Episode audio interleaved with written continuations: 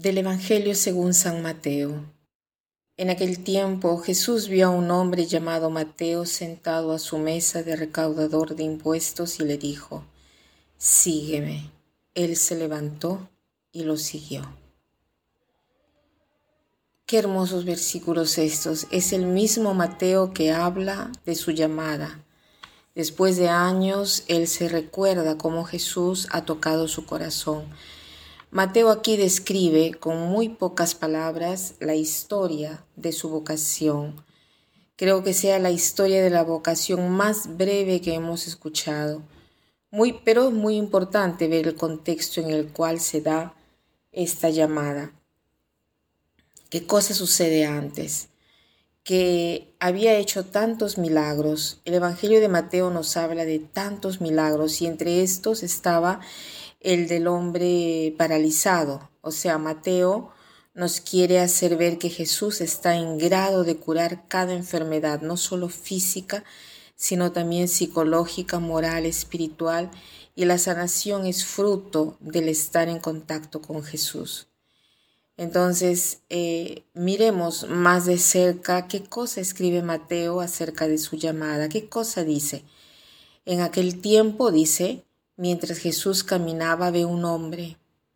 ¿Quién sabe cuántas personas Jesús ha visto caminando por los caminos de Jerusalén? Pero aquella mirada que percibió Mateo fue una mirada que jamás ha podido él olvidar.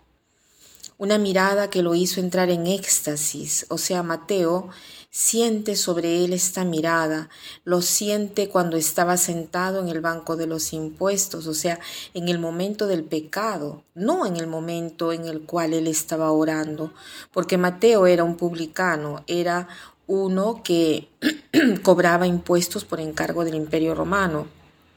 Entonces, cobraba de más, ¿no?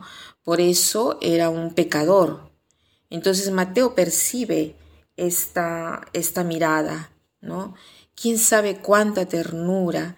¿Quién sabe cuánto calor humano? cuántos ánimos, cuánto perdón, cuánta misericordia ha percibido él en aquella mirada, ¿no? Aquella mirada lo ha tocado, lo ha cambiado, lo ha transformado. En efecto, la vocación, la llamada de Dios es una recreación, un crear de nuevo. ¿No? Jesús que le dice, sígueme. Una simple palabra, sígueme. Y él se alzó y lo siguió. De vez en cuando veo la etimología, el significado de las palabras, y he buscado el significado de la palabra sígueme. Viene de secor latino, que quiere decir te estoy siguiendo o, o seguir el ejemplo, buscar, ponerse bajo la protección de alguien. O sea, a Mateo, Jesús le dice, sígueme. Y él se alzó y lo siguió. Se alzó. El verbo utilizado aquí es el mismo que se utiliza para hablar de la resurrección de Jesús. O sea, nos hace ver que esta llamada para Mateo ha sido una nueva vida, una resurrección, una recreación, ¿no? Eh, en cuanto a esto, me acuerdo de un cuadro del Caravaggio que es justo, es un cuadro precioso de la llamada de Mateo, ¿no? Está en Roma, en San Luigi de, di Francesi. Eh, aquí cada nación tiene una iglesia en Roma, ¿no? Y este cuadro hace ver justo el momento de la llamada de Mateo entonces hoy como propósito lo podríamos de repente buscar en internet y contemplarlo, contemplarlo al menos por cinco minutos, mirando bien todo. Y en YouTube hay un comentario muy hermoso del padre Hernández sobre este cuadro, sobre la llamada de Mateo.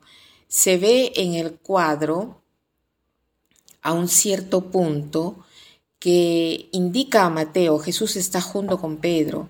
¿no? Yo les aconsejo de mirar con atención la mano de Jesús y la mano de Pedro. Van a ver que justamente es la mano de Dios mientras crea a Adán. Y eso lo vemos en la capilla Sixtina de Miguel Ángel, ¿no? Es la misma posición como para decir que la llamada de Mateo, la vocación es una recreación, un crearse de nuevo.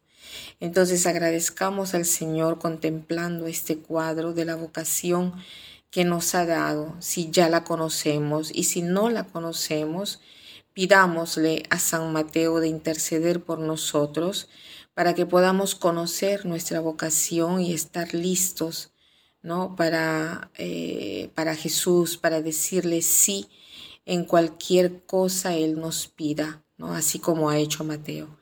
Y para terminar, la frase de hoy es esta. Por cada santo hay un pasado, para cada pecador un futuro. Por cada santo hay un pasado, para cada pecador un futuro. Que pasen un buen día.